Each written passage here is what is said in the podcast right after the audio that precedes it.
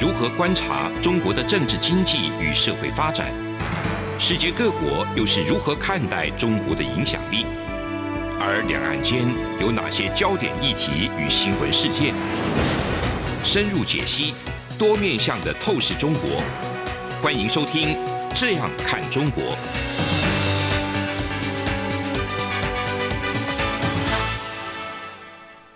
各位听众，你好，我是主持人张振宁。您现在收听的是中央广播电台《这样看中国》节目，张正霖时间。那我们今天节目要谈的一个主题是这个美中啊贸易战争、外交关系等等都还没有和缓，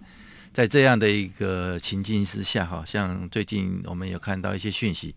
呃，未来可能 WTO 会是成为一个反制中国新的一个战场，比较新的一些国际组织来讲呢，像这个。CPTPP 的一个组织哈，那中国这边已经申请加入，台湾这边也是跟进。那这个 CPTPP 会不会是未来这个国际跟台湾、中国之间互动关系的一个很重要的一个观察指标跟场域？哈，很高兴我们今天邀请到两位来宾哈，一位是颜洁发严老师，大家好；那另外一位是吴建中吴老师，大家好。两位老师来请教一下哈，那先请教严老师好了。最近看到这个 CPTPP 的一个部分哦，那中国是在九月下旬的时候宣布要争取加入这个叫跨太平洋伙伴全面进步协定了，简称 CPTPP。那这个组织呢，是现在目前这个会员国有十一个国家哈，那横跨太平洋地区的一些主要周边的一些相关国家。那其实还有一个很关键的国家，其实美国也还没有加入。这个部分呢，其实它在这个会员国的人口的一个规模将近五亿，那总 GDP 它的额度是大概十一兆美元哦，但是这是占全球的十三点一趴，所以这部分未来这个被视作是一个很重要的一个经济体。那台湾本来就一直想要申请加入，那中国因为地缘上的一个关系，还有它的呃试图跟这些这个国际组织也要。他们的策略本来一向就是要加入，或者说去跟他们有做一些影响等等，所以两边就变成是一个很重要的指标。那但是最近有一个很重要迹象，因为现在这个轮值的一个主席哈，主席国家是日本。那日本呢，最近刚好他们的学界有召开一些座谈或会谈哈，就是说他们也有谈到一些这个问题啊，台湾加入跟中国加入的问题。那日本的一些学者呢，他们是主张说，其实应该要赶快让台湾来加入，这个可以有帮助整个台日同盟啦，或者说经济的一种协同的一些发展等等。但是不一样的一个状况，澳洲最近几年跟这个中国的关系处得非常不好啊。当然，澳洲开第一枪啊！澳洲的这个总理他们就是说，诶，中国因为有胁迫贸易伙伴的一些不好的不良记录啊，胁迫他们最明显的例子是澳洲被他们胁迫嘛。之前的牛肉、农牧产品啦、红酒啦，还有海产啦，哦，乃至于最重要的矿产等等煤矿，都是因为中国的一些政治操作之下，然后让澳洲没有不得让澳洲申申请进口，所以。澳洲开第一枪说，那个中国就是不符合这个 CPTPP 的一个标准哦，这样的一个国际氛围啊，那这样的一个发展，我想说，请严老师来帮我们做一个分析。那未来 CPTPP 的这个可能性会是怎么一个发展？CPTPP 最早叫 TPP 了，嗯，就是由奥巴马弄的，嗯，他已经在二零一六年二月签过，可是后来为什么没有过？因为刚好在选。下一任总统，嗯哼，那即便希拉蕊当时也后来也不支持，为什么？因为 TPP 本来是要对付中国嘛，不让中国加进来。对，还有个国营企业的专章，就是说，只要你有国家补助的，我就不让进来。对，不符合人权、环保这些不让你进来。它是其实是有有所指涉，是量身定做的。是，那现在问题就是说，因为他这样弄的话，做好以后，他美国跟盟友之间的门都打开，嗯，会有益于盟友。的投资啊，嗯，可是美国的就业会会会受影响，会有受影响，所以帮了的盟友虽然没有帮中国，嗯，帮了盟友，可是自己伤了自己，嗯，所以连希拉里都反对，所以后来 TPP 就说就算川普没有选上哦，嗯，我想希拉里上来也不会加加入 TPP，也会退出，嗯哼，所以后来 CPTPP 就变成澳大利亚跟日本两个共同来主持，嗯，然后希望等美国把经济内部经济弄好以后再邀他进来，嗯，问题是。拜登上来以后，上来前这个新冠疫情那么严重，对，他整个经济下来，所以现在拜登在处理是先把内部经济做好，所以他们前阵子才通过了一点二兆的美金要做基础设施投资嘛，嗯，然后在圣诞节前还会通过一点七兆的这个钱要做社会安全网，嗯，等等，所以接下来可能就是要先投资美国，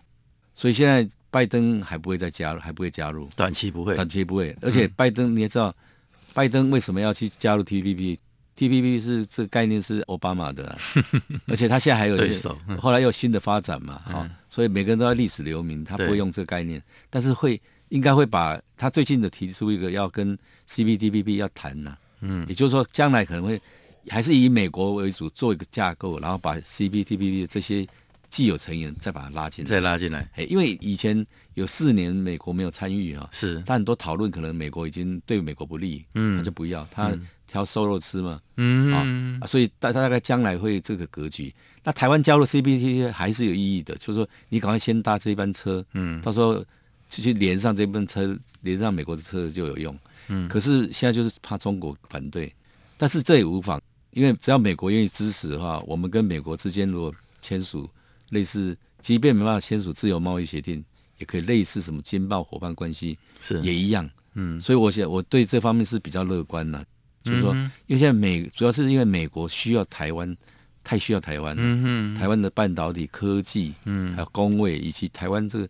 军事方面在第一岛链的重要性。嗯，那反中现在已经是美国的共识，全民共识，两党两党共识。嗯，所以我觉得我不大担心了，不担心，就是看用什么方式进入。嗯、我相信台湾将来就走美规了，嗯、就是美国规格。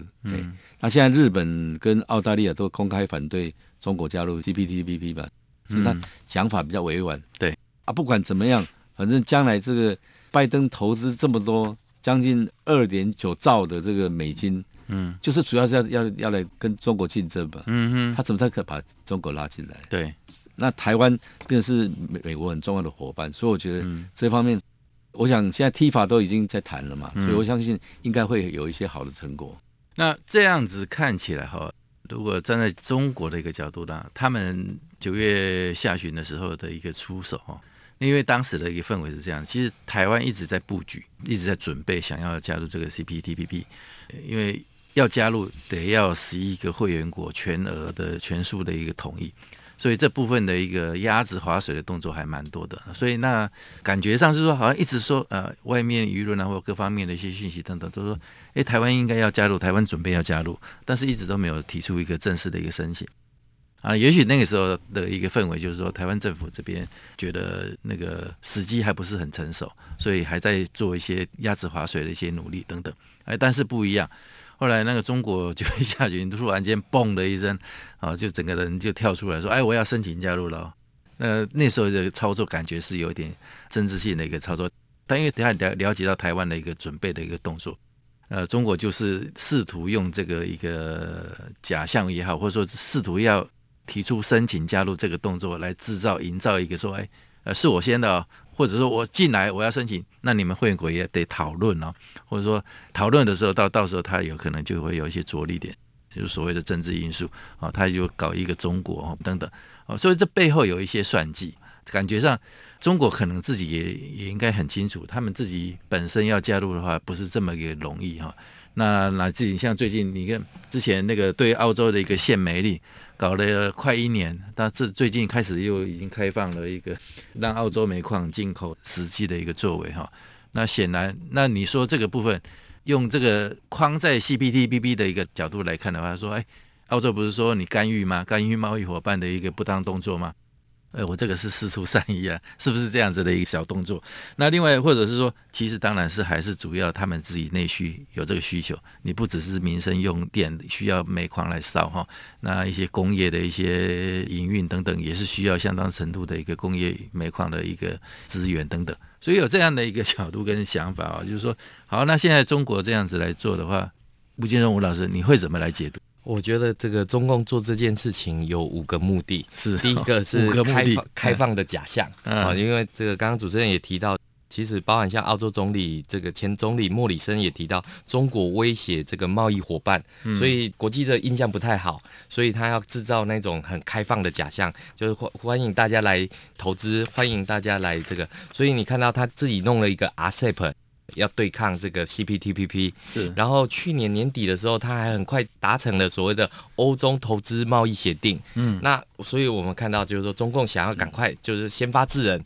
想要制造这样的一个一个开放的假象。但第二个部分，其实我们可以看到，就是我们知道 CPTPP 必须要所有的会员国一致决。嗯，好，所以我们看到就是说，中华民国是非常按部就班，跟一个一个的会员国。达成了这样的一个双边的谈判，嗯，然后我们看到中国大陆为了抢先在台湾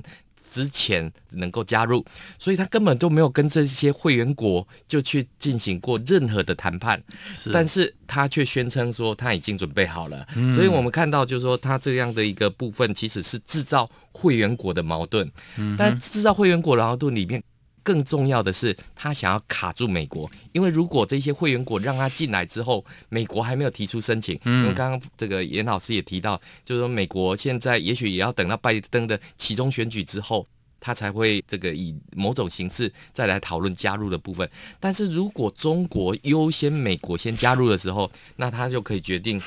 这个美国要不要加入的一个部分。当然，更重要的就是说，我们看到从今年开始，其实中共就不断的对外宣称。台湾是中国的一部分，所以台湾要加入，一定要符合所谓的一中原则。当然，他就想要去台的一个部分。所以你可以看到，就是说中共。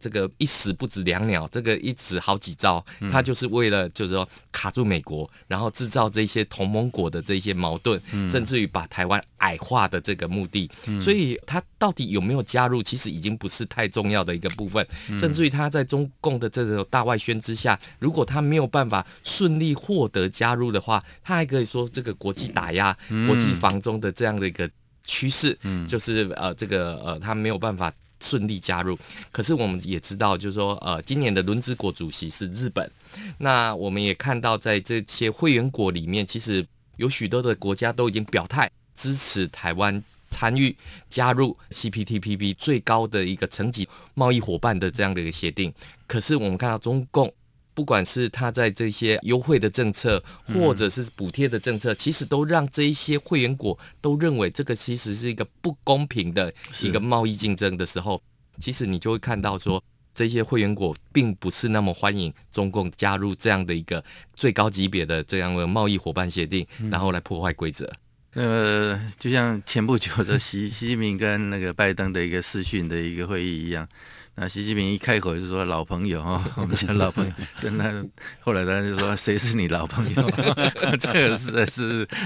那个有点那个无地自容。OK，好，我们节目进行到这里，先休息一下。这里是中央广播电台《这样看中国》节目，从两岸、国际、历史文化与财经等角度透视中国的《这样看中国》节目，每周一到周五晚间九点三十分到十点。在中央广播电台播出。如果您对这样看中国节目有任何收听想法或意见，欢迎寄信到台北市北安路五十五号，也可以透过电子邮件的方式。节目有两个信箱：二零二零 at rti 点 org 点 tw，或是二零二零零二零三 news at gmail.com。再次谢谢听众朋友们的收听与支持，请持续锁定每周一到周五晚间九点三十分到十点播出的《这样看中国》节目。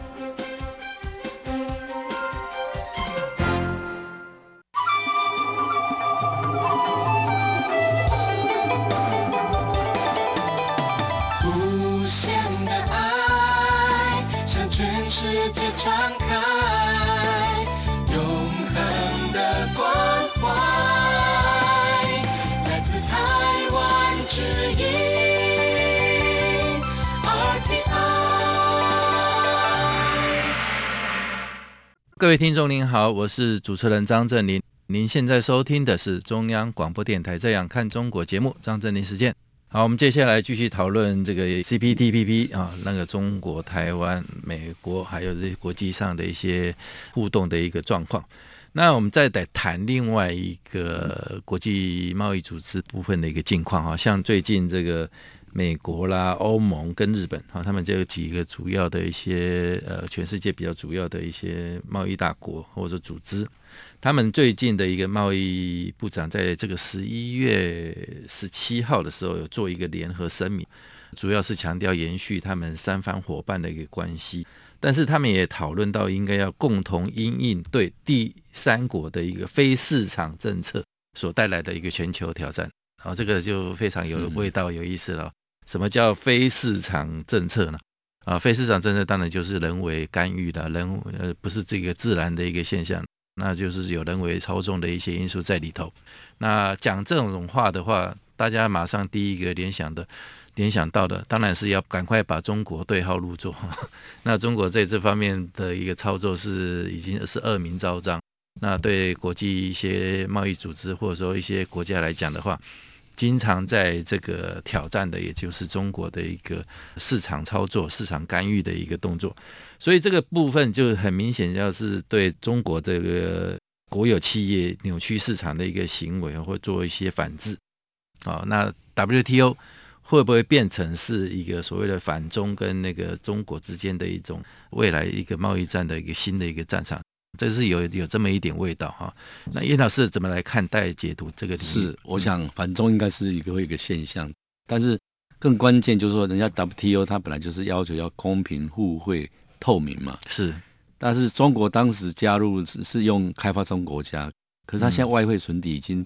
连续好一一直都是第一名，嗯哼，都到四四兆，甚至有时候最低也到三兆多，嗯，他第一名比第二超第二名的日本大概多了两倍，两倍多，嗯，嗯，所以他赚很多的钱。现在接下来人家会不会质疑说，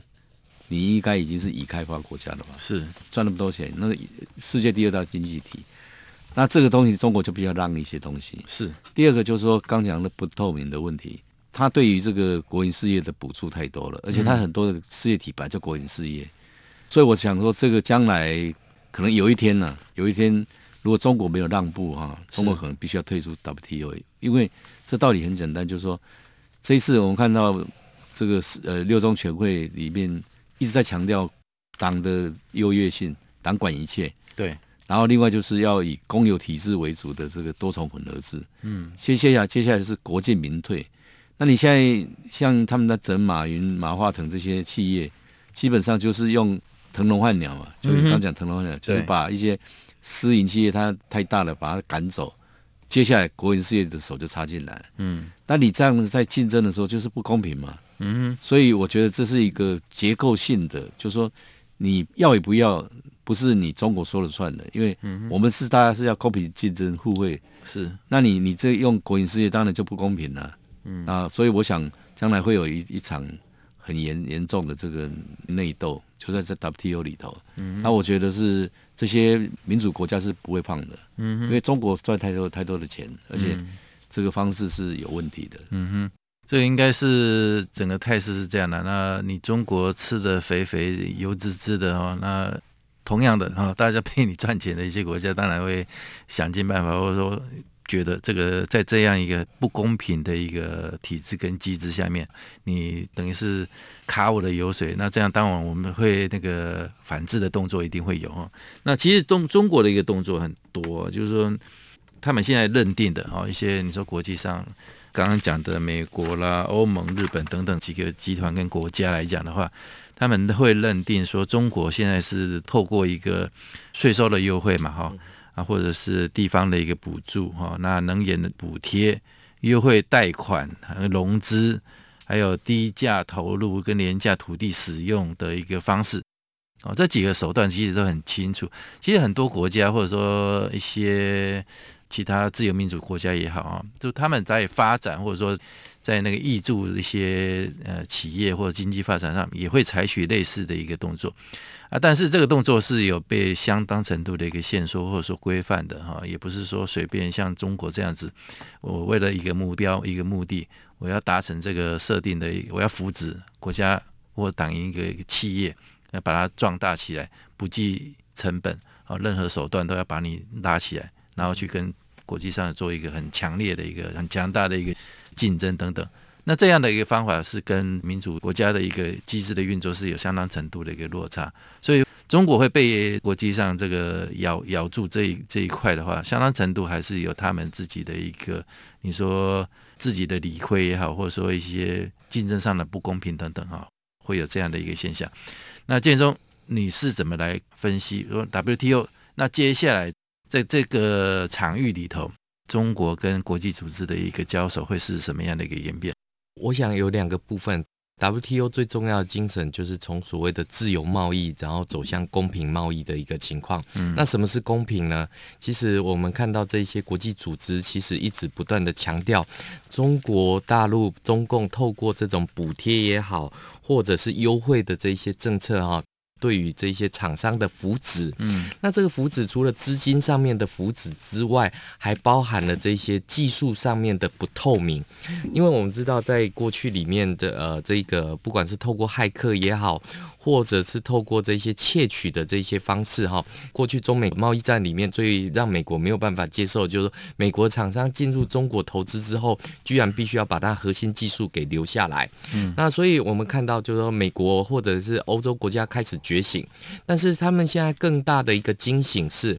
除了这些产业受到中共的一个控制之外，其实包含像原物料的部分哈，比如说像现在大家最强调绿能啊、新能源啊这些部分，中共包含在这个南非啊、在非洲这些地方已经取得了这样的一个钴的这样的原料，实质取得。嗯，那所以我们会看到，就是说。为什么这些国家这么的重视？因为中共透过这几年他的一个大傻币的政策里面，不管是争取这一些国际组织哈，我们常知道像联合国啊，或者是呃世卫组织啊，甚至于呃我们看到的这一些周边的这些组织，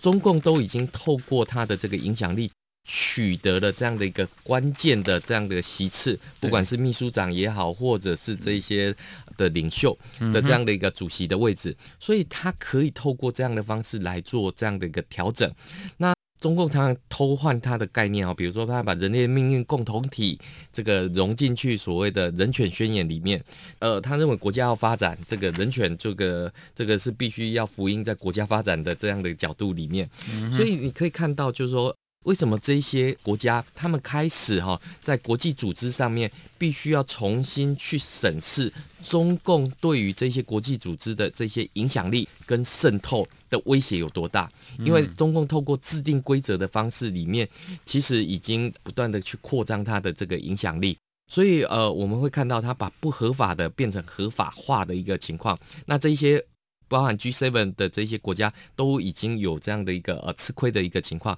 甚至于我们看到今年九月份哦，这个 G7 的领袖国他们就提到哦，就是说高科技业哈在各国哈最低的税率不可以低于百分之十五，也就是说你们这些科技龙头你不要 到处想跑，可是他们最忧心的就是说只有中国。不遵守，对，好，所所以我们会看到，就是说，包含像 WTO 在内，其实很多国家都吃亏啊，澳洲吃亏嘛，嗯，台湾也吃亏，嗯，那各国其实都在吃亏的状况之下去找寻这样的一个经验，所以我们看到这个 WTO 有提到一个非市场性政策跟措施的这样的一个论述，其实就是告诉全世界，就是说中共是透过这样的方式才能够获得发展，甚至于我们看到不久的这个气候峰会里面，其实中共。还讲啊，你们这些已开发国家不要来限制开发中国家，他到现在还是以开发中国家来自居，他希望的这个还是可以在争取十年的污染排放之后，他才要做到所谓的净零排放。是这个已经让国际社会没有办法做这样的一个接受，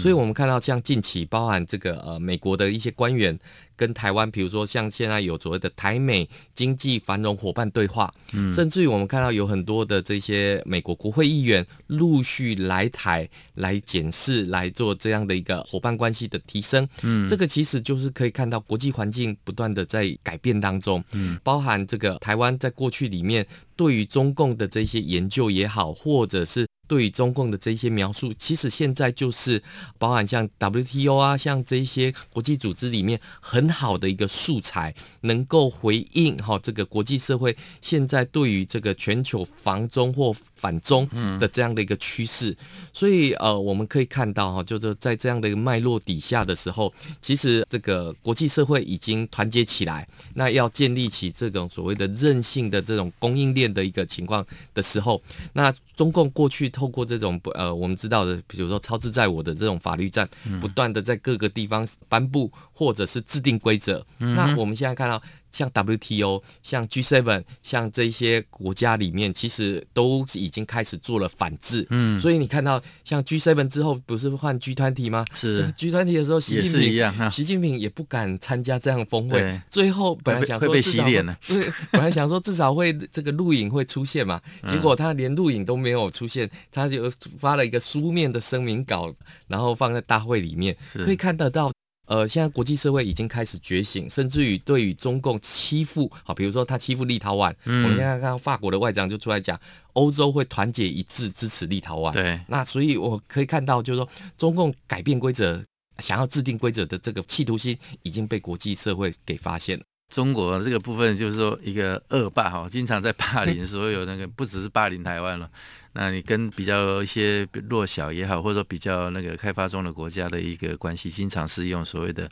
金钱的一个控制等等。就之前也有听到严老师讲的那个“一带一路”哈，这个就是靠撒钱去笼络他们一些，或者说做一些关系等等。那事实上背后还有更大的一个计算跟计谋在里头。他也想说，透过这种计划来去掏空当地，哦，那把当地的国家的一个基础设施资源等等，尽纳入其他们自己的一个口袋里头。所以这个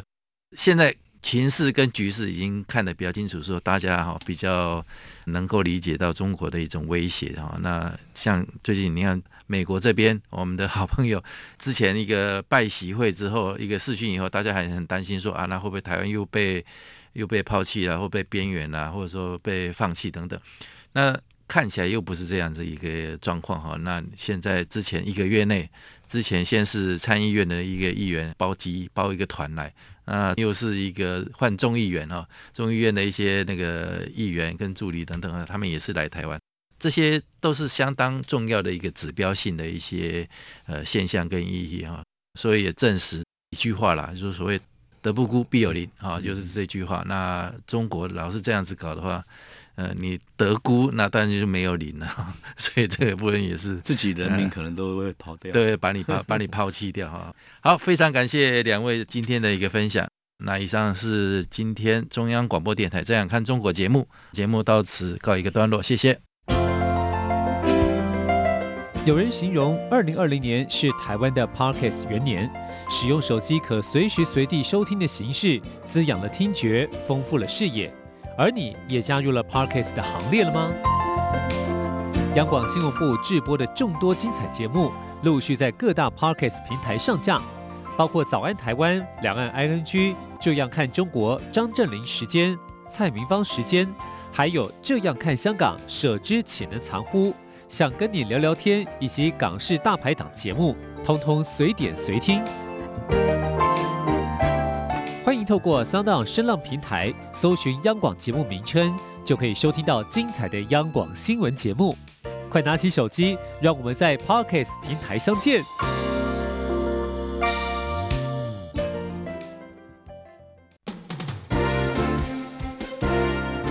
从两岸国际。历史文化与财经等角度透视中国的《这样看中国》节目，每周一到周五晚间九点三十分到十点在中央广播电台播出。如果您对《这样看中国》节目有任何收听想法或意见，欢迎寄信到台北市北安路五十五号，也可以透过电子邮件的方式。节目有两个信箱：二零二零 at。r t i 点 o r g 点 t w，或是二零二零零二零三 n e w s at gmail dot com。再次谢谢听众朋友们的收听与支持，请持续锁定每周一到周五晚间九点三十分到十点播出的《这样看中国》节目。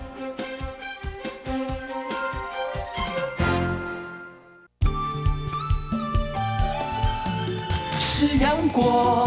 像台湾之光穿透世界之窗；是阳光，像神鹰翅膀环绕地球飞翔。